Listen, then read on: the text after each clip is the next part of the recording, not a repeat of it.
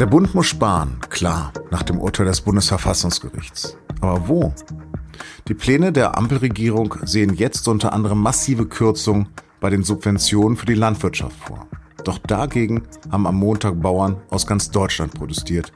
Mit mehr als 1000 Traktoren waren sie in Berlin. Zu Recht, weil die Landwirte häufig die sind, die die gekniffenen sind. Und äh, woran erkennen wir das? An einem massiven Höfesterben in den letzten Jahren. Das sagt Michael Bauchmüller, SZ-Agrarexperte aus der Berliner Redaktion. Sie hören auf den Punkt, den Nachrichtenpodcast der Süddeutschen Zeitung. Am Mikro ist Lars Langenau. Herzlich willkommen.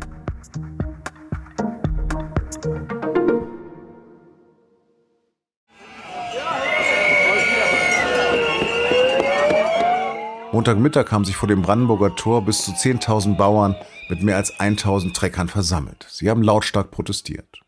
Dagegen, dass Subventionen für Agrardiesel wegfallen sollen und die Kfz-Steuerbefreiung für Landwirtschaftsfahrzeuge. Diese Kürzung gehören nämlich zum Sparprogramm der Bundesregierung für das kommende Jahr. Und bei der Demo hat Joachim Rückried, Landwirt aus Eberstadt bei Heilbronn und Präsident des Bauernverbandes, gesagt, alle sind sie hier in Berlin, um eins zu sagen, es ist Schluss, es reicht, zu viel ist zu viel. Kanzler Scholz, Finanzminister Lindner und Wirtschaftsminister Habeck wollen die Landwirtschaft pro Jahr mit einer Milliarde zusätzlich belasten. Das sei unzumutbar. Und diese Kampfansage nehmen wir an. Das ist hier heute nur der Auftakt. Das ist die Botschaft an die Bundesregierung. Wenn die Ampelkoalition diese Pläne nicht zurücknehme, dann gäbe es, Zitat, einen sehr heißen Januar. Neben ihm stand sichtlich angespannt Landwirtschaftsminister Cem Özdemir. Unter Pfiffen und Buhrufen hat der Grüne gesagt, die Schmerzgrenzen seien hier überschritten. Landwirte dürften nicht überfordert werden. Und ich halte nichts von den Streichungen in diesem Umfang. Deshalb kämpfe ich im Kabinett dafür, dass es in dieser Härte nicht kommt. Er habe Christian Lindner deshalb schon alternative Sparvorschläge gemacht. Der FDP-Finanzminister habe zugesagt, Alternativen vorlegen zu wollen, wenn die Koalitionspartner dem denn zustimmen würden. Tatsächlich sei da das letzte Wort noch nicht gesprochen, meint mein Berliner Kollege Michael Bauchmüller. Michael, wie und wo werden wir Verbraucher es denn spüren, wenn der Agrarsprit nicht mehr subventioniert wird?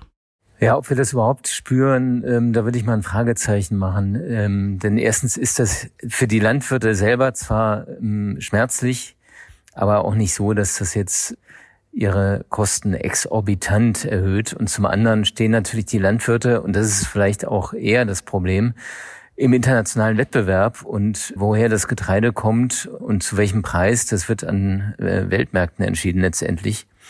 Und insofern würde ich mal eher vermuten, dass das für die Verbraucher jetzt nicht so eine sehr große Konsequenz haben wird. Der Bauernpräsident spricht von einer Milliarde, die da mehr Belastung sein sollen. Ist das realistisch? Naja, das kann man ja ganz einfach ausrechnen, weil auch die Bundesregierung oder die Koalition jeweils 500 Millionen ungefähr veranschlagt hatte für Agrardiesel einerseits, also die Streichung des Agrardieselprivilegs für die Bauern und andererseits ähm, für die subventionierte Kfz-Steuer. Also insofern wird es bei ja ungefähr 900 Millionen auskommen. Hm. Also hältst du die Empörung für gerechtfertigt? Ich glaube, man muss bei der Empörung sehen, dass die Landwirte schon seit langem das Gefühl haben, dass sie eigentlich der Fußabtreter der Nation sind, den man also ständig ähm, vorwirft, nicht umweltfreundlich genug zu wirtschaften, was ja auch häufig stimmt, also gerade in der intensiven Landwirtschaft. Andererseits aber ähm, die meisten Verbraucher ja gerne auch recht billig einkaufen. Und am Ende eben die, die Landwirte häufig die sind, die die gekniffenen sind. Und äh, woran erkennen wir das? An einem massiven Höfesterben in den letzten Jahren, also äh, Jahr für Jahr gibt es weniger, äh, weniger landwirtschaftliche Betriebe. Eigentlich wir alle wünschen uns ja eher so eine bäuerliche Landwirtschaft, mit ländlicher Idylle, aber davon ist eben immer weniger zu spüren und das liegt auch natürlich an dem extremen ökonomischen Druck. Aber da geht's ja vor allen Dingen so um Tierwohl, soweit ich das verstehe. Das, ah, da geht's nicht nur um Tierwohl, da geht's auch um die Frage, welche äh, zum Beispiel Pflanzenschutzmittel kommen auf die Äcker, wird weiterhin mit Glyphosat gewirtschaftet. Ähm, wir alle wünschen uns ja eigentlich eine Landwirtschaft, die äh, nicht auf Kosten zum Beispiel der Insekten- und Vogelwelt geht. Und da gibt's auch entsprechend gesellschaftlichen Druck, auch verständlichen gesellschaftlichen Druck. Aber ein Landwirt würde immer dem entgegenhalten, ähm, ist ja schön und gut, wenn ihr äh, höhere und andere Qualität wollt oder andere Stelle wollt, aber irgendwer muss es eben am Ende auch bezahlen. Und dieser äh, Zahlungswillige oder diese Zahlungswillige hat sich bisher noch nicht so richtig gefunden. Aber droht denn wirklich ein weiteres Sterben der Höfe? Naja, sicherlich wird man nicht wegen Agrardiesel oder Kfz-Steuern seinen Betrieb dicht machen, aber ähm, es ist eben eine Gesamtkalkulation, äh, mit der man zu tun hat. Jetzt das vergangene Jahr war recht gut für die Bauern, aber es kommen auch wieder andere Jahre und äh, wenn man dann sieht, dass die Kostenbelastung zunimmt, dann wird man vielleicht auch eher auf die Idee kommen, sein Land zu verkaufen und ähm, und lieber nicht mehr Landwirtschaft selber zu betreiben. Du hast gerade die Europäische Union erwähnt. Wie wichtig sind denn diese Subventionen für den deutschen Markt? Also ohne diese Agrarsubventionen wäre wahrscheinlich für viele Betriebe das Überleben gar nicht möglich, weil sie ja eben im internationalen Wettbewerb stehen und weil auch viele der Leistungen, die wir uns wünschen von der Landwirtschaft, also ähm, mehr Blühstreifen, ähm, eine zumindest etwas umweltfreundlicherer Landbau, inzwischen auch aus europäischen Mitteln finanziert wird. Also es ist ja so, dass die Landwirte eine Leistung erbringen, die weit über die Nahrungsmittel hinausgehen. Ich denke da jetzt nicht an die Tierfabriken und an die, an die Fleischindustrie, sondern ich denke wirklich an Ackerbau und, und Grünland. Und wenn wir wollen, dass dieser Ackerbau und diese Grünlandhaltung sich verändert und umweltfreundlicher wird, dann muss man den Landwirten eben auch etwas geben. Und das läuft in der Hauptsache über die europäischen Subventionen. Zum Glück etwas zunehmend. Ähm, und ich höre auch viel Kritik natürlich daran, dass ähm, viele Landwirte auch jetzt alles andere als arme Menschen sind. Gerade auch im, in Niedersachsen, äh, wo es ja diese riesen Schweinemastbetriebe gibt, da nagen die jetzt äh, nicht unbedingt am Existenzminimum. Aber es gibt eben auch viele ähm, Betriebe, äh, für die das einfach nicht darstellbar wäre, wenn äh, sie keine Unterstützung erführen. Auch wenn da heute in Berlin hunderte Traktoren waren, im Gegensatz zu den Protesten französischer Bauern ist das ja noch relativ zivil. Was glaubst du denn, wie sich dieser Protest noch ausdehnen kann? Die drohen ja mittlerweile mit einem Streik wie bei der Bahn. Für wie realistisch hältst du das? Naja, es gibt ja ähm, auch Methoden, die weniger zivil sind. Also ähm, es, es, gibt auch inzwischen äh, Fälle, wo Gülle ausgeschüttet wurde vor Privathäusern von Politikern. Ähm, das finde ich dann schon eigentlich jenseits von Gut und Böse. Ich habe den Verdacht, dass die Koalition diese, äh, diesen Move nicht durchhalten wird. Weil die Landwirte werden tatsächlich, wenn sich daran nichts ändert, in den nächsten Wochen und Monaten noch öfter nach Berlin kommen. Und, ähm, und natürlich kann man mit einem Traktor äh, sehr viele Bilder äh, produzieren und auch sehr viel Verkehr lahmlegen. Und das haben sie auch in der Vergangenheit gezeigt. Und äh, man sieht ja jetzt schon auch innerhalb der Koalition die Absetzbewegungen äh, des Finanzministers zum Beispiel.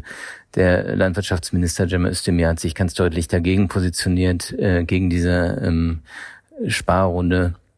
Und äh, von daher, wenn nichts passiert, ja, werden wir noch viele mehr oder weniger zivile Protestaktionen der Landwirte sehen. Und gerade deswegen halte ich es für unwahrscheinlich, dass das so bleiben wird, wie sich die Koalition das eigentlich vorgenommen hat. Zum Abschluss noch ein Wort zum äußerst kurzfristigen Wegfall der Umweltprämie für E-Autos. Warum hat Wirtschaftsminister Habeck das Hoppla die Hopp entschieden? Ja, das ist natürlich wieder so eine Aktion, die ähm, das Wahlvolk Kopfschütteln zurücklässt, ähm, weil man ja eigentlich schon auch davon ausgeht, dass eine Förderung, die einmal beschlossen ist, auch tatsächlich dann ähm, zumindest einigermaßen verlässlich gewährt wird. Wenn man sich jetzt in Habecks Schuhe stellt, dann ähm, kann man das schon auch plausibel finden, dass das so hoppla hopp gekommen ist. Denn was wäre denn gewesen, wenn er gesagt hätte, zum 31. Dezember läuft das aus, dann wäre äh, halb Deutschland jetzt in die Autohäuser gerannt, er hätte noch schnell versucht, äh, ein Auto zu bekommen und zuzulassen. Und dann wäre eben nochmal so eine Art Dezemberfieber ausgebrochen, das wahrscheinlich dann nochmal deutlich mehr gekostet hätte. Also insofern, das ist ein sehr, sehr unschöner äh, Move, den er da gemacht hat, aber vielleicht aus einer politischen Brille gesehen geradezu zwingend. Aber nicht unbedingt förderlich für die E-Mobilität in Deutschland.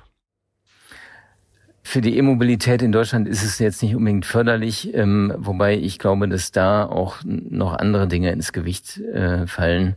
Da ist zum Beispiel die Frage nach der Verfügbarkeit von günstigen, auch kleinen Modellen Da ist die Frage, wie schnell kommen wir vorwärts mit dem Ausbau von Ladesäulen.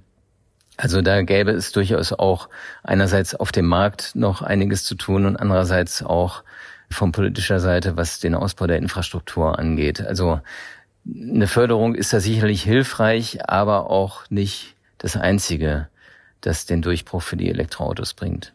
Michael, herzlichen Dank. Sehr gerne, Lars. Am Montag hat die Europäische Kommission ein Verfahren gegen die Online-Plattform X von Elon Musk eröffnet. Es soll geprüft werden, ob der Twitter-Nachfolger gegen EU-Regeln verstoßen hat, konkret gegen die zum Risikomanagement und zur Moderation von Inhalten, zur Werbetransparenz und zum Datenzugriff.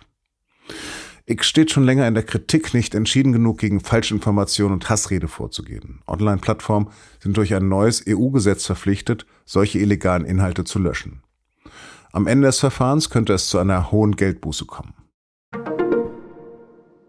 In der sächsischen Kleinstadt Pirna stellt die AfD erstmals einen Oberbürgermeister in Deutschland.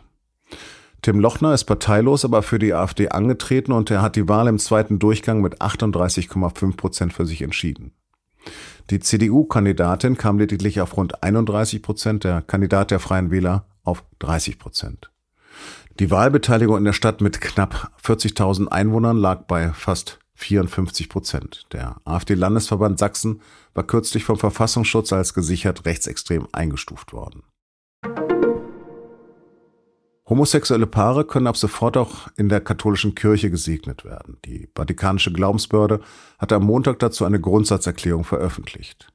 Darin ist nach offizieller deutscher Übersetzung von der Zitat Möglichkeit der Segnung von Paaren in irregulären Situationen und von gleichgeschlechtlichen Paaren die Rede. Es wird aber betont, dass diese Segnung nicht mit einer Eheschließung verwechselt werden darf und ein Geistlicher darf den Segen nicht im Rahmen eines Gottesdienstes erteilen.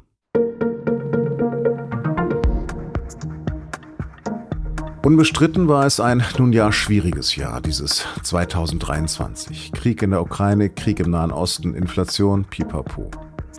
Aber wenn Sie mal zurückdenken, gab es da nicht auch positive Dinge? Was hat Ihnen dieses Jahr Hoffnung gemacht? Vielleicht kommt ja noch ein eigener kurzer Auftritt bei Auf dem Punkt dazu. Das wäre möglich, denn wir sammeln gerade Sprachnachrichten von Ihnen, von unseren Hörern und Hörerinnen. Also, wenn wir uns wirklich von Ihnen etwas zu Weihnachten wünschen, dann eine Sprachnachricht darüber, was Ihnen Hoffnung gemacht hat. Zu senden bitte nicht an das Christkind, sondern an podcast.sz.de. Redaktionsschluss für Auf dem Punkt war 15.30 Uhr. Produziert hat die Sendung Emanuel Pedersen. Vielen Dank fürs Zuhören und bis morgen.